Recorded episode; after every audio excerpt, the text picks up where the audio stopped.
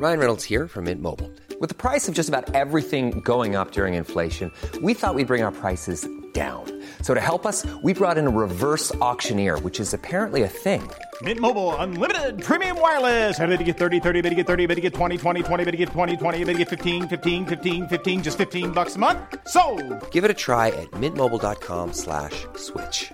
$45 upfront for three months plus taxes and fees. Promo for new customers for limited time. Unlimited more than 40 gigabytes per month. Slows. Full terms at mintmobile.com.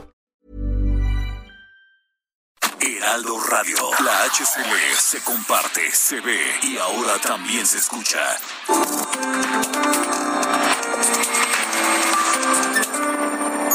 República H, con Alejandro Cacho. Muy buenas noches, bienvenidos a República H, donde hablamos de lo que realmente ocurre en el país. Yo soy Alejandro Cacho, me da un enorme gusto saludarle, darle la bienvenida en este martes 6 de julio de 2021. Gracias por estar aquí. Saludos a toda la República Mexicana y saludos también a quienes nos siguen a través de las eh, plataformas de Heraldo Media Group en los Estados Unidos. Gracias a todos. Saludos a Now Media que nos retransmite por allá. Y eh, comenzamos porque hay muchos temas pendientes de los cuales hablaremos el día de hoy aquí en República H. Iremos a Chihuahua, en Chihuahua donde se vive pues eh, un pleito, un pleito que no se entiende, pero que tampoco se termina entre el gobernador Javier Corral y Maru Campos, la candidata la candidata ganadora de la elección y quien pues es la gobernadora electa, es su compañera de partido y eh, pues ¿qué pasa? ¿Qué pasa con Javier Corral y Maru Campos? Estaremos hablando de eso. Campos afirma que pues eh, Corral no eh, pues no no ha terminado esa guerra y Corral dice pues que eh, Maru Campos miente. En fin, que intenta desviar la atención de otros temas. Estaremos hablando del caso. ¿Cuál va a ser el futuro de Javier Corral? Porque también se habla ya de un proceso de expulsión de las filas del PAN de este, de este hombre que toda la vida ha estado en las filas del Partido Acción Nacional desde la adolescencia, es panista el propio Corral y ya se habla de su expulsión. También el conflicto al interior de la Universidad de las Américas. Platicaremos con el rector de la universidad, Luis Ernesto Derbez, quien hoy eh, dio una conferencia de prensa luego de conocerse que el nuevo patronato anunció que cesará al propio Derbez a las dos vicerrectoras de la universidad por negarse a cooperar y además los denunciaron penalmente por delitos graves. Esta situación de la Universidad de las Américas Puebla empeora todos los días. También aquí en República H, en Penjamillo, Michoacán, hay problemas de gobernanza parecidos a los de Aguililla, porque mientras que Gilberto Mejía, el presidente municipal electo por el Partido Encuentro Solidario, fue secuestrado, ya habiendo ganado en la plaza pública, de ahí se lo llevaron y hasta hoy no se sabe de él, la planilla del Partido Encuentro Solidario electa en ese mismo municipio renunció en bloque. ¿Por qué? Pues porque temen por sus vidas. Estaremos hablando de lo que sucede ahí y también en Aguililla, en Aguililla, Michoacán, que la situación está compleja, está igual de complicada o peor que ahí eh, en Penjamillo y que de acuerdo al concepto del presidente López Obrador, los periodistas que hablamos de lo que ocurre en Aguililla somos amarillistas. ¿Qué le parece? En fin, Sofía García, ¿cómo te va? Buenas noches. Hola Alejandro, ¿cómo estás? Te saludo con mucho gusto a ti, a quienes nos ven y también a quienes nos escuchan a través de El Heraldo Radio. Mira, vamos a continuar con este jaloneo que se está llevando a cabo allá en la Cámara de Diputados. Ahora con uno de los que, bueno, está pendiente su desafuero. Te vamos a decir de quién parece. Se estancó ya el desafuero allá en la Cámara de Diputados. Y también vamos a platicar de estas 11, 11 eh, legislaturas, en, vaya, en los diferentes estados de la República, 11 estados, en donde están en contra del matrimonio igualitario, a pesar de los llamados que se hace de organismos internacionales, nacionales y también a través de, bueno, la Suprema Corte de Justicia. Pero bueno, ya te platicaré de todo esto más adelante. Gracias, gracias Sofía. Mira, en diciembre del año pasado, la agencia Invest in México inició operaciones aquí. Esto con el objetivo de atraer pues dinero, inversiones eh, al país. ¿Qué ha pasado con esta estrategia? Me da gusto saludar para que nos dé detalles de esto al secretario de Desarrollo Económico del eh, gobierno de de Jalisco, que es donde está asentado esto. Gracias al secretario Ernesto Sánchez Proal. Buenas noches, secretario. Buenas noches, muchas gracias a ustedes, a sus órdenes. Este, ¿Cuál es el saldo hasta este momento de la agencia? Bueno, eh, esta agencia que está integrada por los 10 estados que formamos la Alianza Federalista el año pasado, eh, se integró en, en diciembre del 2020 una agencia de atracción de inversiones. Y hasta ahora la agencia ha sido muy exitosa como interlocutor para organismos similares eh, en, otras partes del mundo, específicamente en Norteamérica, Sudamérica y Asia. Y eh, hasta ahora el resultado ha sido muy positivo, puesto que eh, ya tenemos cinco proyectos de inversión en camino a ser concretados que suman alrededor de 500 millones de dólares. 500 millones de dólares. ¿Y a dónde han llegado esas inversiones? Estos están en camino de, llegar. Mm. Son, son eh, cuatro estados. Eh, tenemos Jalisco con dos proyectos, Nuevo León, Aguascalientes y Guanajuato con un proyecto. Cada uno y de nichos de manufactura avanzada, eh, tecnologías de información y automotriz. Y eh, me parece, me parece muy interesante porque además se trata de inversiones ya de otro nivel, ¿no? De, de industrialización. Es correcto, y es que esta agencia la formamos eh, derivado de la preocupación eh, que tenemos, puesto que la promoción de México en el exterior se ve muy afectada después de la extinción de ProMéxico. Entonces decidimos hacer un esfuerzo entre estos 10 estados, eh, pero no solamente para nosotros, sino, sino para todo el país para compensar en parte lo que hacía ProMéxico en temas de promoción de inversión en el extranjero. y, bueno, la siguiente misión es también comercio exterior, apoyar las exportaciones.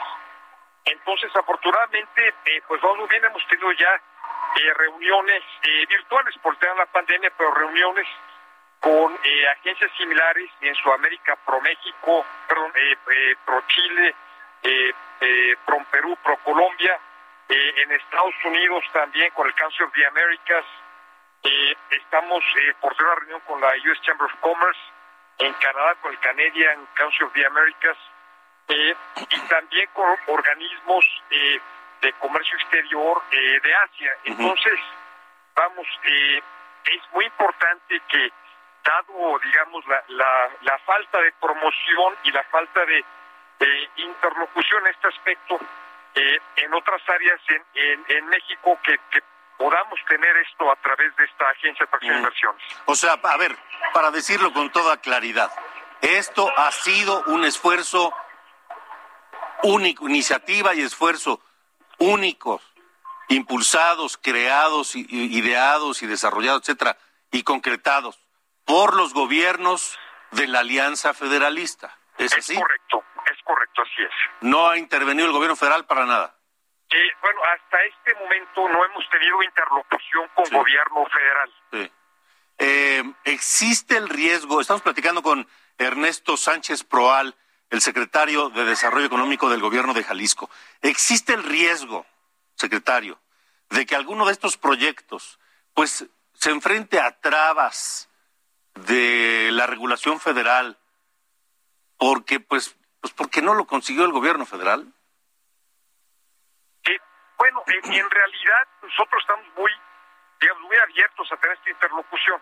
Mm. Evidentemente, eh, vamos, el tema de promoción extranjero no se está eh, realizando como antes, pero eh, vamos, hemos estado a nivel estatal y también como como agencia de inversiones en comunicación, por ejemplo, con relaciones exteriores, y con eh, organismos federales como eh, la Secretaría de, de, Economía, pero no ha habido, digamos, eh, una un, proyecto en conjunto. Yo no creo que haya riesgo. Yo creo que al final de cuentas estamos trabajando para todo el país y al final de cuentas están dando las cosas como, como tienen que darse.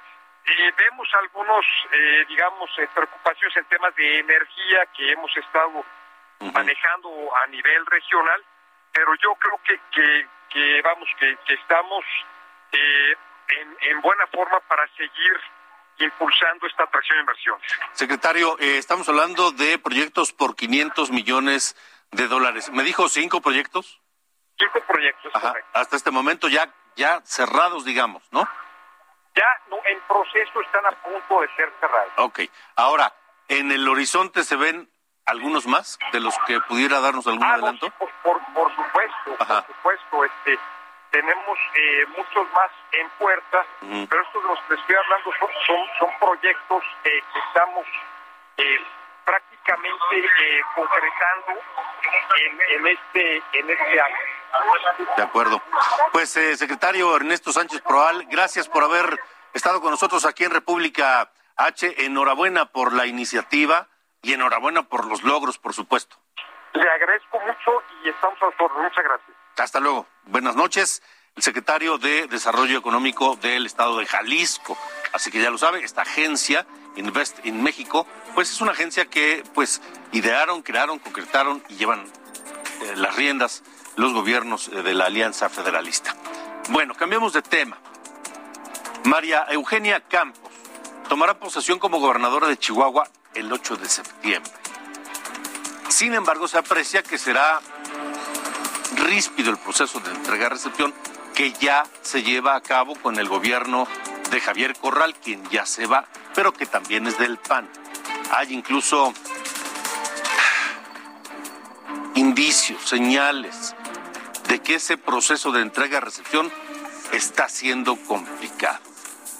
Maru Campos dice que el actual gobernador Corral no la ha contactado para iniciar con estos trabajos de transición y que, pues que mejor piense en otra cosa. Mira, esto dijo Maru Campos, dijo, es una exigencia, es una ley plasmada en las leyes y el estado de Chihuahua. Tiene que cumplir las leyes, que haga una entrega-recepción con todas las formalidades de la ley. Y le pide Maru Campos a Javier Corral que renuncie al PAN, el partido al que ambos pertenecen. Lo dijo, en lugar de apoyar a Acción Nacional, apoyó a otros partidos políticos como Morena y como Movimiento Ciudadano. Que sea leal al partido, que deje al partido y que no trabaje debajo del agua para otros partidos. Palabras fuertes de María Eugenia Campos en contra de Javier Corral, que por menos que esto que dijo Maru Campos, la presidenta municipal de Reynosa, con quien platicamos ayer aquí en República H, pues está haciendo ya, enfrentando un proceso de expulsión del partido Acción Nacional. Hablo de Maqui Ortiz. Si Javier Corral, desde su posición de gobernador de Chihuahua, apoyó a otros partidos políticos como acusa Maru Campos, pues ameritaría la misma sanción, ¿o no cree? Sobre esta petición de que se vaya del PAN, Javier Corral le respondió a Maru Campos. Dijo que se trata de declaraciones sin sentido que buscan distraer a la opinión pública. Incluso habló Corral sobre la transición y dijo que, que él tiene la mejor disposición. El tema del proceso de entrega-recepción, eh, pues no solamente hay, hay, una declaración de mala fe, también hay ignorancia. Eh, pues el proceso, eh, incluso yo fui el que lo impulsé, el que lo detoné al día siguiente de la elección. Inmediatamente dijimos que podíamos llevar a cabo un proceso incluso informal antes de que se iniciaran los plazos legales. Así ha sido. Así ha sido. Hay quien dice que no, proceso de entrega-recepción está siendo sumamente complicado. Yo le quiero eh, preguntar y agradecer a la diputada federal electa por Chihuahua, Daniela Álvarez. Ella también es del Partido Acción Nacional. Pues, eh, ¿qué opina de esto? Diputada, buenas noches. Hola Alejandro, buenas noches. Qué gusto saludarte y tener comunicación contigo en esta tarde. Pues Javier Corral dice que no, que él tiene toda la disposición y que y que tratan de distraer la atención y que todo está bien. Pues mira, lo que yo te puedo decir como equipo de la hoy gobernadora electa Maru Campos es que hemos estado padeciendo eh, pues todas estas acciones porque desde una contienda interna Vimos cómo se utilizó el aparato de gobierno del Estado para presionar a la, militancia panista para favorecer pues al candidato en aquel entonces de Javier Corral, que era Gustavo Madero. Hubo mucha gente despedida, hubo muchas amenazas, hubo un ambiente terrible en el PAN de Chihuahua. Y pues bueno, aún así, Maru sale adelante, Maru queda como candidata del PAN y pues posteriormente, en efecto, como Maru lo ha comentado, Javier Corral apoyó a otros candidatos, manifestó públicamente que no apoyaría a Maru Campos. Entonces, pues hay bastante material, hay bastante evidencia para iniciar este proceso de expulsión en contra de Javier Corral, porque ha lastimado mucho al panismo y ahora no solo al panismo, ahora está lastimando a todos los chihuahuenses con el tema de la entrega-recepción. Son ellos quienes están entorpeciendo esta entrega-recepción, que se resisten, que cancelan reuniones, que salen a dar declaraciones ofensivas y pues constantemente han estado atacando y difamando a Maru Campos. ¿Qué quiere Javier Corral? ¿Qué busca con todo esto? Primero, evidentemente evitar que, Maru Campos fuera candidata, primero, luego que fuera gobernadora. Ahora, ¿qué quiere Corral? Pues yo pienso que lo que él quiere ahorita es llamar la atención porque ya se va, él sabe que ya se va y sabe que no tiene futuro en el PAN. Yo creo que lo mejor que él podría hacer es renunciar antes de, de ser expulsado porque no tiene futuro en el PAN. Lo que él hizo, el agravio que él cometió, no lo hizo nada más en contra de Maru Campos. Yo como candidata a diputada federal en Ciudad Juárez, uno de los municipios más complicados para el PAN en el estado de Chihuahua, puedo decirte que no tuve absolutamente en ningún momento apoyo por parte de él o alguien de su equipo como miembros del PAN. Al contrario, constantemente, incluso Gustavo Madero se le ha pasado atacando, ofendiendo y ya estamos cansados. Yo estoy promoviendo la expulsión, yo soy consejera nacional del PAN y estoy promoviendo la expulsión y que sea el partido a nivel nacional pues el que tome la determinación de qué hacer con Javier Corral pero sí estamos armando ya un expediente bastante robusto con todas las pruebas que tenemos desde la elección interna hasta pues ayer que sale con sus declaraciones todavía. Em, ¿Hay voluntad en el PAN de que se mida con el mismo rasero a Javier Corral con el que se mide, por ejemplo, a, a, a Maki Ortiz en Reynosa?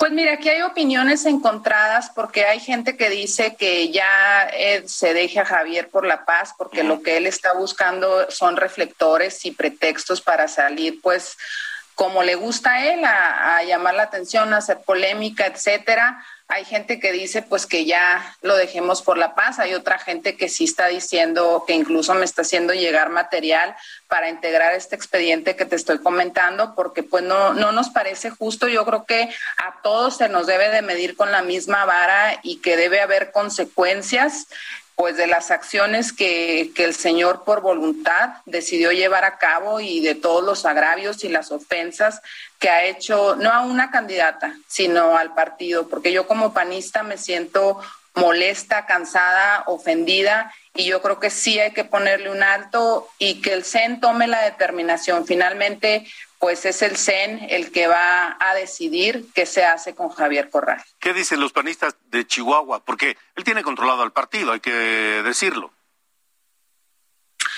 En este momento, Javier no tiene controlado al partido. Uh -huh. En este momento, Rocío Reza, que es la presidenta estatal uh -huh. del partido y que también va como diputada federal plurinominal, uh -huh. pues ya se ha sumado al equipo que estamos apoyando a la gobernadora Javier Corral pierde en la interna todos los municipios, creo que gana tres municipios de los 67 del estado.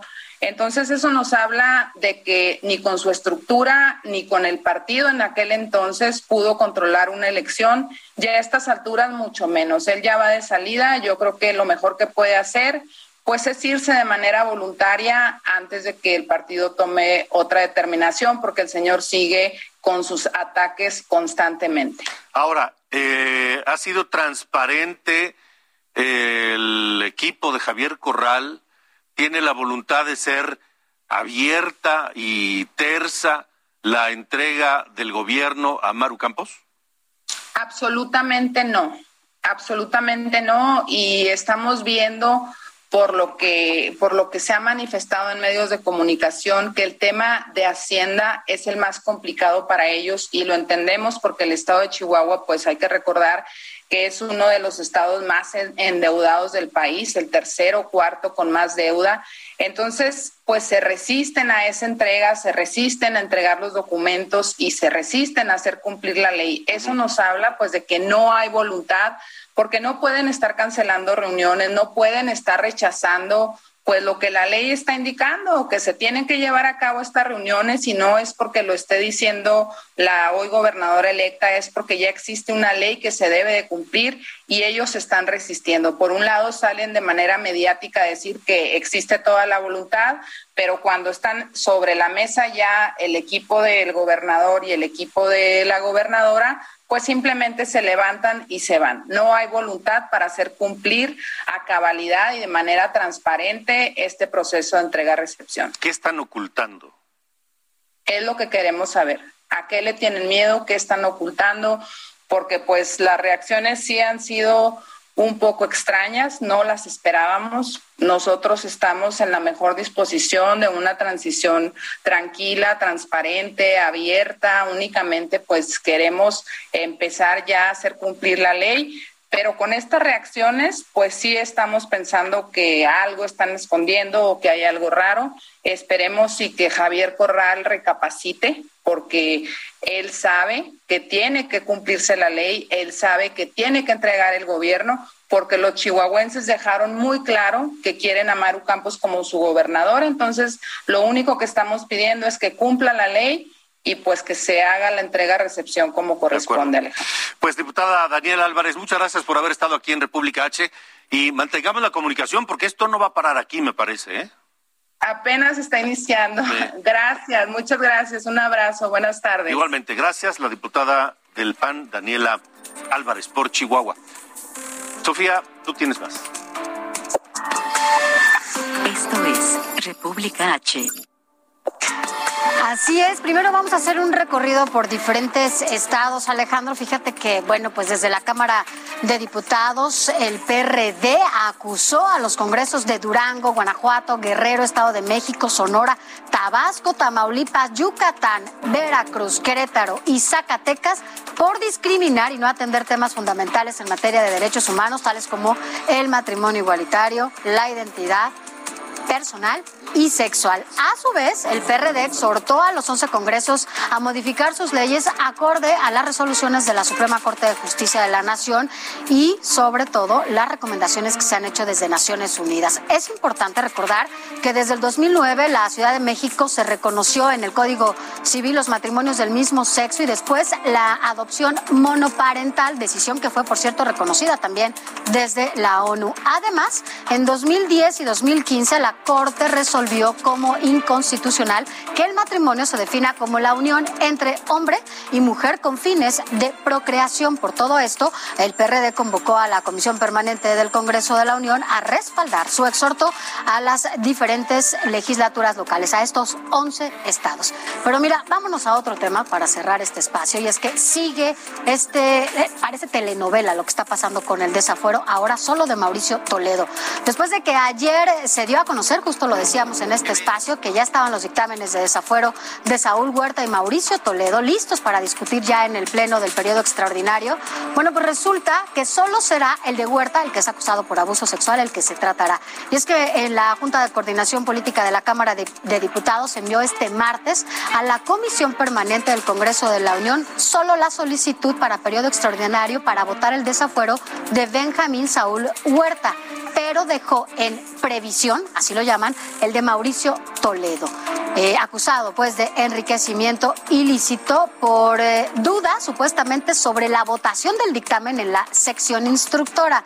Recordemos que los diputados Pablo Gómez y Marta Patricia Ramírez de Morena votaron a favor de este desafuero de Toledo, mientras que la petista Mari Carmen Bernal lo hizo en contra por obvias razones y la priista, que fue decisivo este voto, Claudia Pastor, se abstuvo, por lo cual se abrió una controversia controversia sobre la validez del dictamen y se determinó dejar el asunto a revisión de la mesa directiva en Palacio de San Lázaro. Así que bueno, pues todo apunta que eh, pues se quedará con fuero este diputado petista, que además tiene pues asegurados otros tres años porque fue reelecto Alejandro. Todo este juego se llama impunidad. Así es. Protección a un individuo que tiene cuentas pendientes por aclarar con la Así es. Así que bueno, pues ya está blindado de nuevo. Vaya.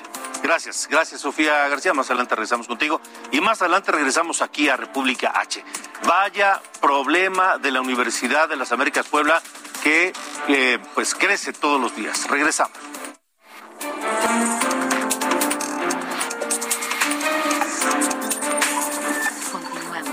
República H, con Alejandro Cacho. Heraldo Radio, la HCL se comparte, se ve y ahora también se escucha.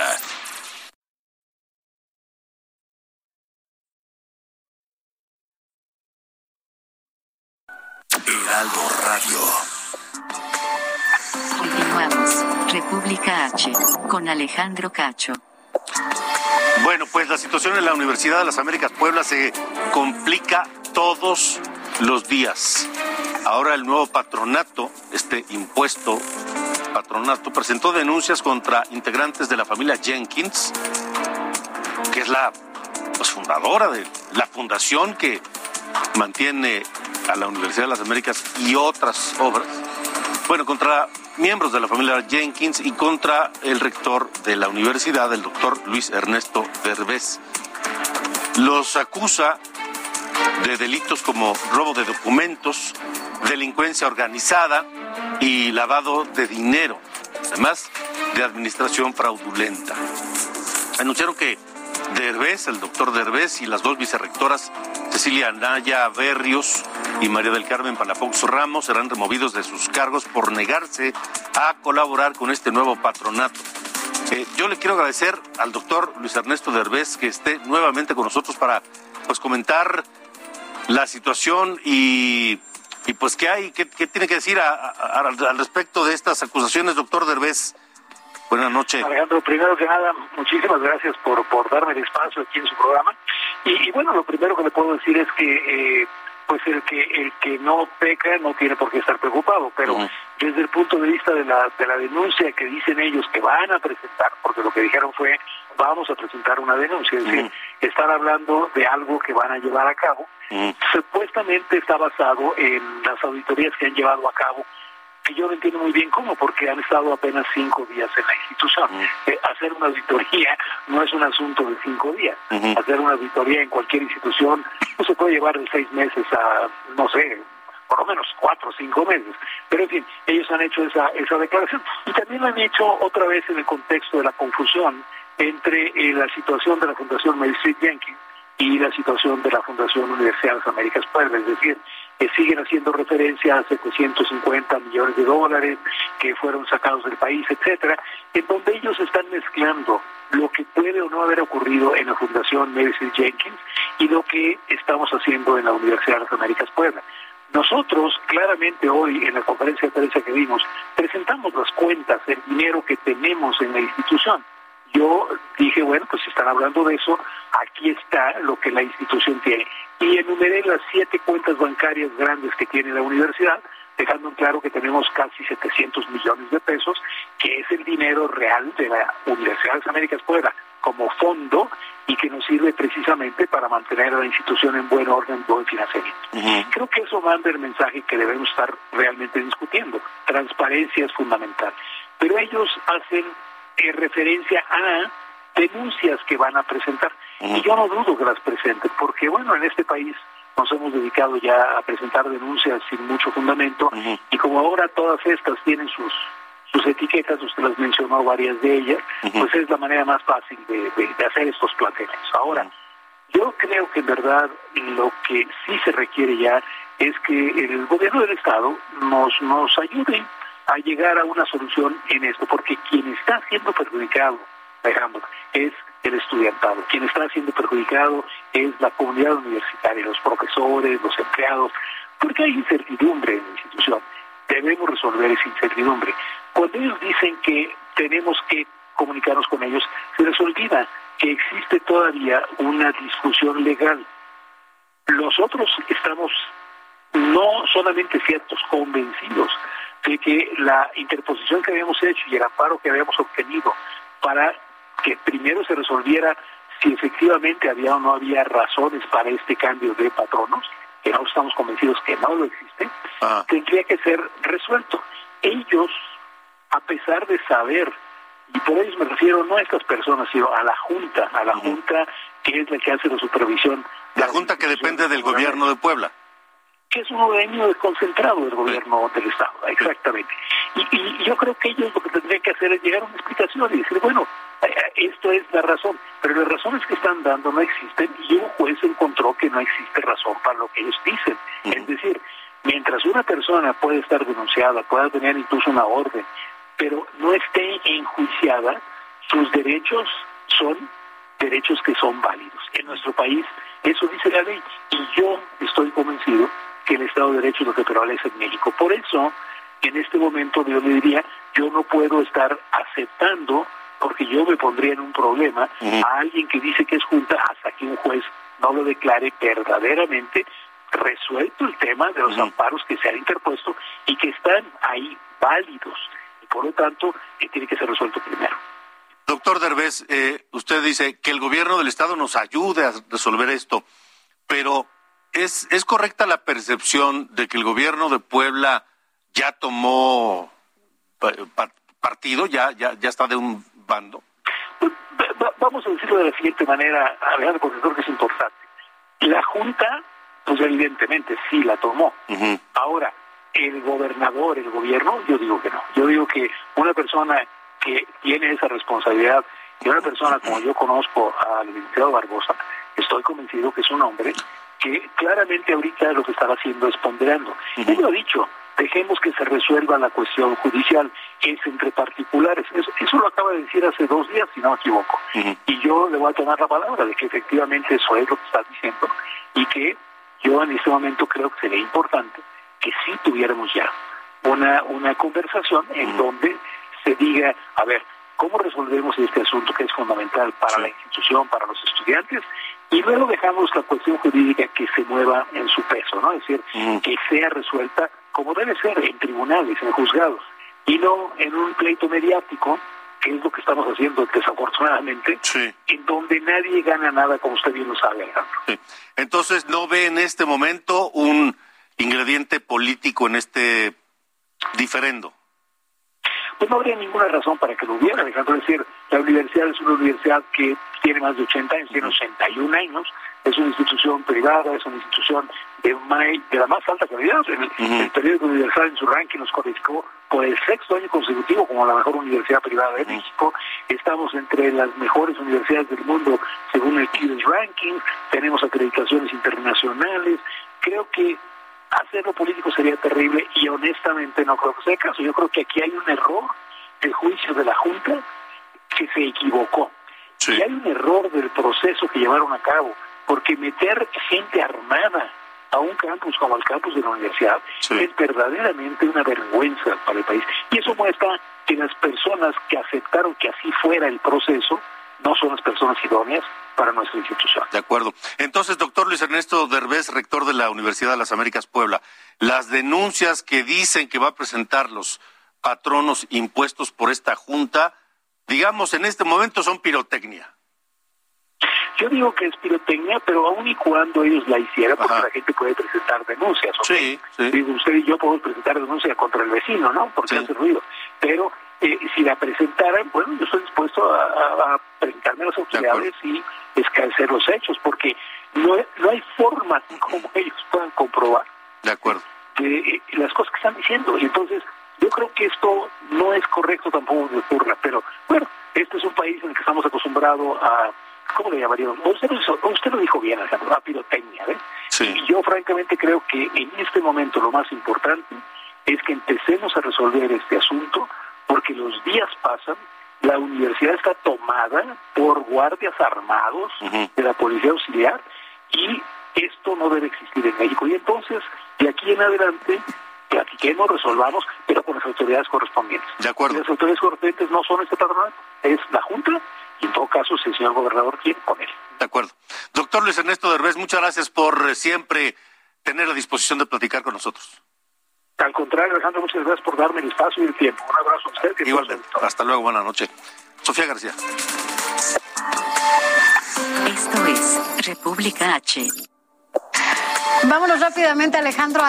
recorrido por la República. En Hermosillo, Sonora, se reunieron los gobernadores electos de Morena en Baja California, Baja California Sur, Nayarit, Sinaloa y Sonora. Pactaron acuerdos de turismo, agua, pesca, seguridad y salud para impulsar la región del noroeste. Además, reiteraron su respaldo a los principios de la 4T, austeridad en el gasto, transparencia y rendición de cuentas.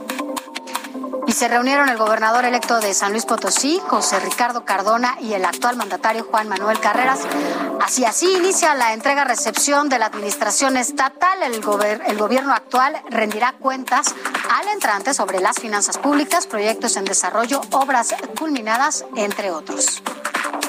Y el gobernador de Nuevo León, Jaime Rodríguez, se reunió virtualmente con la embajadora de Reino Unido en México. El fin es fortalecer lazos comerciales con el país europeo. Corinne Robertson destacó que la buena relación con Nuevo León y el mundo ha sido clave para extraer y atraer inversión desde el extranjero. Legisladores de Nayarit también reformaron artículos del Código Penal para garantizar una vida libre de violencia contra las mujeres. Se agregaron lesiones causadas con ácido u otras sustancias, así como penas de 2 a 7 años para quienes acosen en el transporte público a las mujeres. Y elementos de la Guardia Nacional fueron atacados por delincuentes en la carretera de San Cayetano, allá en Nayarit. Dos agentes resultaron heridos y también murió lamentablemente un hombre que pertenecía al grupo armado. Y detuvieron en Hidalgo al primer agresor por violencia digital después de la aprobación de la ley Olimpia por presunta venta e intercambio de material íntimo difundido sin consentimiento. Juan N. fue vinculado a proceso tras la denuncia de casi 40 víctimas de violencia digital. El detenido está involucrado en una red que trafica este tipo de contenido. Y la Policía Federal en Tijuana detuvo a 21 integrantes de una banda de huachicoleros.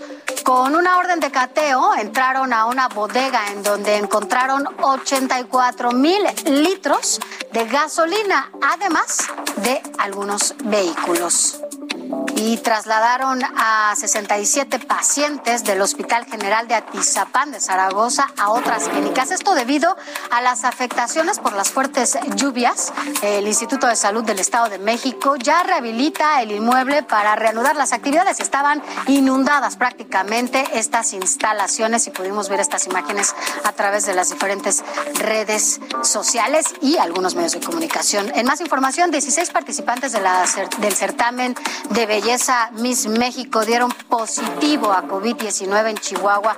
Algunas presentaron síntomas como, bueno, la falta de respiración, por lo que mantienen bajo observación a todas las participantes. Y una manifestación de trabajadores de, de limpia pública de Cancún terminó en una pelea contra policías. Eh, y el motivo de esta protesta es porque llevaban varias quincenas sin cobrar y la empresa señala que es porque el ayuntamiento les quitó el presupuesto. El saldo fue de ocho trabajadores y un policía lesionado, así como ocho detenidos. Finalmente, la Secretaría de Salud allá en Puebla da seguimiento a más de 500 estudiantes que viajaron a Cancún por el final de sus cursos. 30 de ellos resultaron positivos a COVID-19. El gobernador del estado pidió a los jóvenes que actúen con responsabilidad para evitar más contagios, situación que se ha replicado justamente allá en Cancún, porque por ello se ha incrementado justamente el número de positivos en esta entidad, que además es un puerto turístico. Alejandro, hasta aquí la información. Eso de Cancún y los estudiantes es una vergüenza. Así es. Una vergüenza para ellos, eran de preparatoria, ¿verdad? Así es. Una vergüenza, una vergüenza. Debería darles vergüenza. A ellos y a los papás A los también. papás, que no los cuidan. Que no los cuidan o que no los hacen conscientes de los riesgos de un viaje como este. Así es, si es verano, vienen todas las graduaciones a ver cómo nos va. En fin, y hay, hay Ay, que vaya el niño, que Ay, vaya a su, a fiesta de graduación, que es una en la vida. Pues sí, pero la vida es una también. Así es. Ayer por la tarde, hablando de otra cosa, ayer por la tarde habitantes de la comunidad de Aguililla en Michoacán y elementos del ejército mexicano y representantes de la Secretaría de, Goberna- de Seguridad Pública y de Gobernación también sostuvieron una reunión que concluyó con la entrega de un pliego petitorio en el que los habitantes de Aguililla pues eh, solicitaron varias cosas, cosas elementales, garantía de libre tránsito, un derecho que les ha sido negado, según dicen, ante la presencia de grupos subversivos ajenos. Seguridad para transitar libremente en el trayecto a Patzingán, Aguililla, sin temor de ser agredidos, robados, secuestrados o peor, desaparecidos. Investigación sobre los hechos ocurridos el 27 de junio y el 1 de julio pasado, fechas en que la población civil fue agredida con balas y gases lacrimógenos por elementos de, del ejército. También pidieron que el ejército sea quien cuide las vías de comunicación en la zona entre las nueve y media de la mañana y las seis de la tarde. Así que todo lo que quieran hacer, que lo hagan entre las nueve de la mañana y las seis de la tarde. Y después de eso, pues ya quién sabe, que cada quien se las arregle como pueda. Eso ocurre en Aguililla. En otro lugar de Michoacán, Penjamillo, Michoacán, la situación no es muy distinta. Los integrantes de la planilla del Partido Encuentro Social Solidario y que ganaron las elecciones del 6 de junio para distintos cargos a esa presidencia municipal renunciaron, todos en bloque. Ganaron y renunciaron. ¿Por qué? Pues porque temen por sus vidas. Así de sencillo. El síndico, los regidores eh, eh, electos y todo eso ocurrió luego del secuestro del presidente municipal electo Gilberto Mejía el 29 de junio pasado. ¿Qué es lo que está ocurriendo allá en, eh, en Benjamillo gracias a Eder López García, el eh, presidente del Partido Encuentro Solidario en Michoacán? Eder, buena noche y gracias. Hola, ¿qué tal Alejandro? Muy buenas noches para servirte. Gracias. Primero que nada, ¿qué ha pasado? ¿Se sabe algo de la suerte, del paradero, de la salud del presidente municipal Gilberto Mejía? Lamentablemente no, Alejandro, seguimos hasta ahorita con el último reporte que se dio, que fue prácticamente lo que sucedió el mismo día, que fue levantado nuestro alcalde, que fue haber encontrado la camioneta donde presuntamente fue levantado ese día, si me permiten la palabra, la encontraron calcinada y abandonada en un municipio muy cercano a Penjamillo, que es el municipio de Villa Jiménez, pero sin ningún rastro de evidencia del paradero de nuestro alcalde y hasta el día de hoy ninguna novedad sobre él. ¿Qué, qué cosa? ¿Qué dicen las autoridades? ¿Qué dice la autoridad de, de Benjamillo, pero también la autoridad estatal sobre esta desaparición? Bueno, pues la verdad es que hemos tenido muy buena comunicación con ellos, con, principalmente con las autoridades aquí en el estado de, de Michoacán. Hubo también un enlace de comunicación con el delegado del gobierno federal aquí en el estado.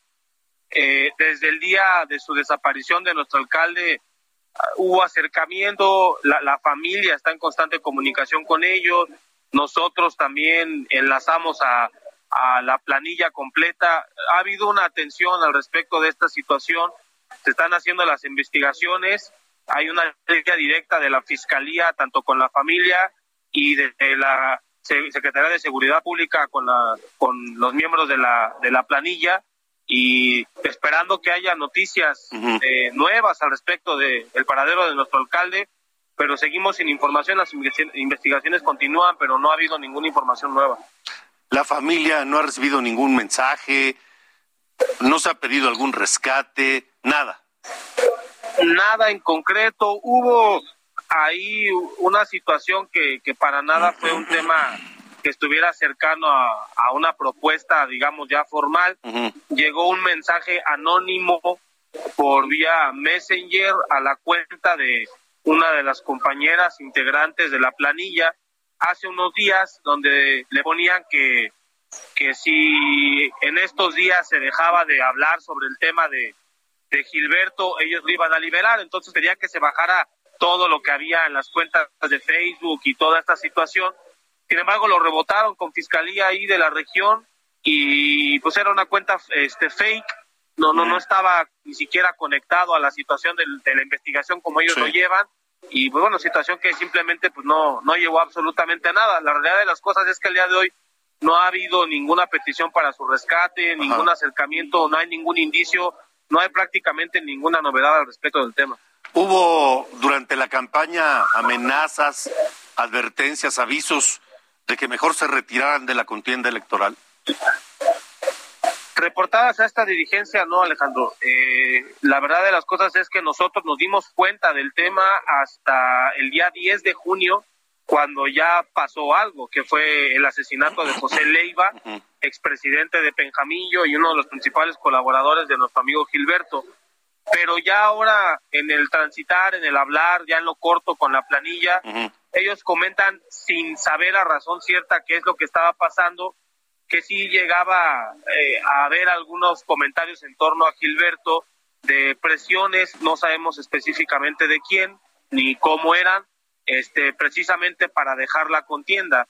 Este, pero bueno, Gilberto solamente lo llegó a comentar así como entre voces con el equipo, según es lo que me platican, y el equipo siempre le motivó a seguir adelante en la contienda, como, él nunca, digamos, eh, como digamos coloquialmente, rajó a la, a la, a la candidatura, este, no se tomó esto como un tema que fuera a llevarlo más serio, ¿no? Pero es simplemente los únicos indicios que se tenían y eran internos, eran entre la planilla, no hubo, nunca hubo una demanda ni una denuncia como tal, ni a esta dirigencia, ni mucho menos a las autoridades. Ahora, la planilla completa renunció.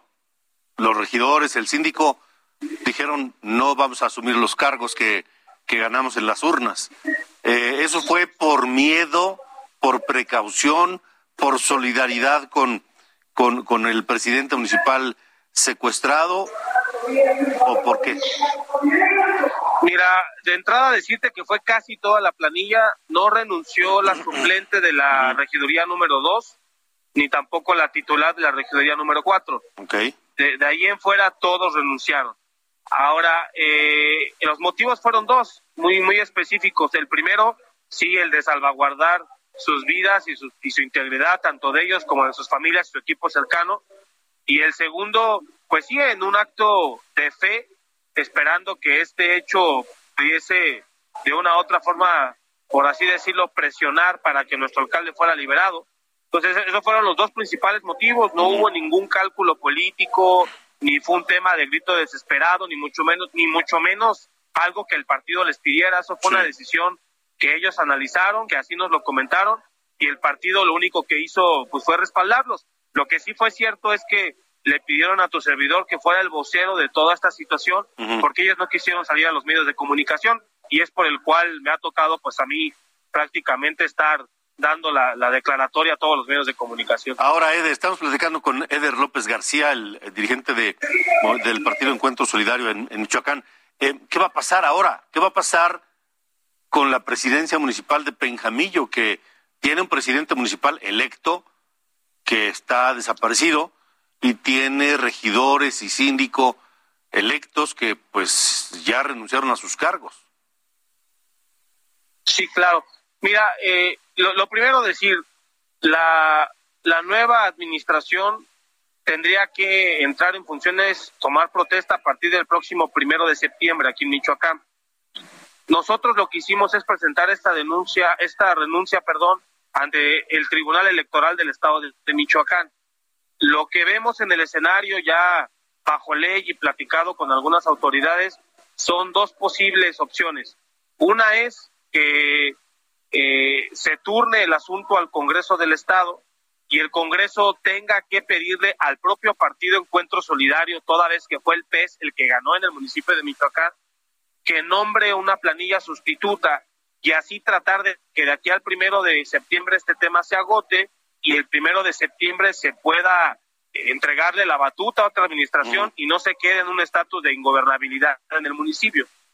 La otra posibilidad, toda vez que esto es un tema sui generis, en el hecho tal cual y bajo el escenario como se está planteando, no había pasado anteriormente, es que el asunto se turne al Instituto Electoral del Estado de Michoacán y se lleve a unas elecciones extraordinarias, cosa que nosotros no vemos, puesto que el municipio claramente lo ganó el Partido Encuentro Solidario y eh, no hay ni siquiera una impugnación de ningún, ningún partido a la elección.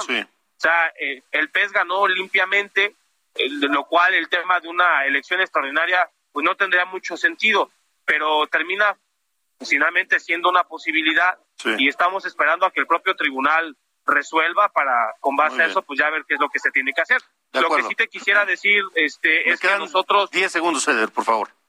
Sí, no es un tema que estemos viendo, nuestra prioridad es que nuestro alcalde lo regresen con vida sano y salvo y que la planilla se mantenga también intacta. Lo demás, para nosotros ahorita es lo de menos. Gracias, Eder.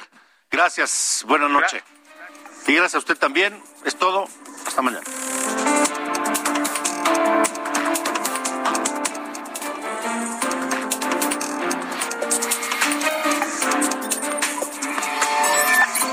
Esto fue República H con Alejandro Cacho.